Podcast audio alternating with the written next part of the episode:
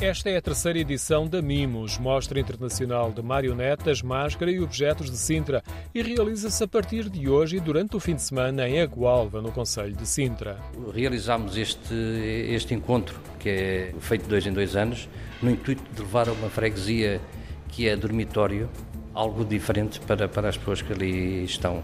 E estas edições todas temos feito, temos trazido pessoal de companhias de diferentes partes do mundo, desde a Coreia do Sul, já trouxemos da Dinamarca, trouxemos do Brasil, trouxemos de Inglaterra, Grécia, etc. para aí fora. E o nosso intuito ali é criar oferta cultural naquela, naquela freguesia. Fernando Cunha é diretor artístico da Mimos e também da companhia Valdevinos Teatro de Marionetas, que organiza a Mostra Internacional, ao propósito de descentralização cultural e de valorizar esta arte.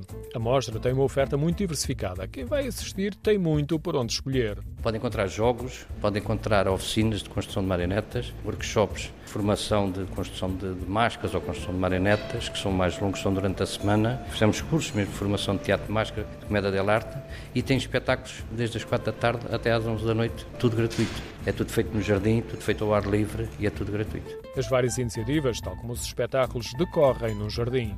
É tudo feito no jardim. É o Jardim da Anta, é um espaço amplo, tem um anfiteatro que leva cerca de 500 pessoas e temos também este ano dois dias que vai ser a Cinemimos, onde vamos mostrar curtas de animação. A terceira edição é em moldes diferentes das anteriores. O formato é mais reduzido e Fernando Cunha espera que se mantenha a mesma adesão das edições de 2017 e 2019 que os surpreenderam. E foi com grande surpresa quando em 2017 fizemos a primeira edição de nos terem parecido milhares de pessoas a assistir aos espetáculos, levarmos os espetáculos um bairro social e foi com grande satisfação que vimos a reação das pessoas a assistir eh, companhias internacionais profissionais ali num, num bairro social. Tal como sucedeu em anos anteriores, esta edição conta com a presença de companhias estrangeiras que trabalham com várias artes de animação.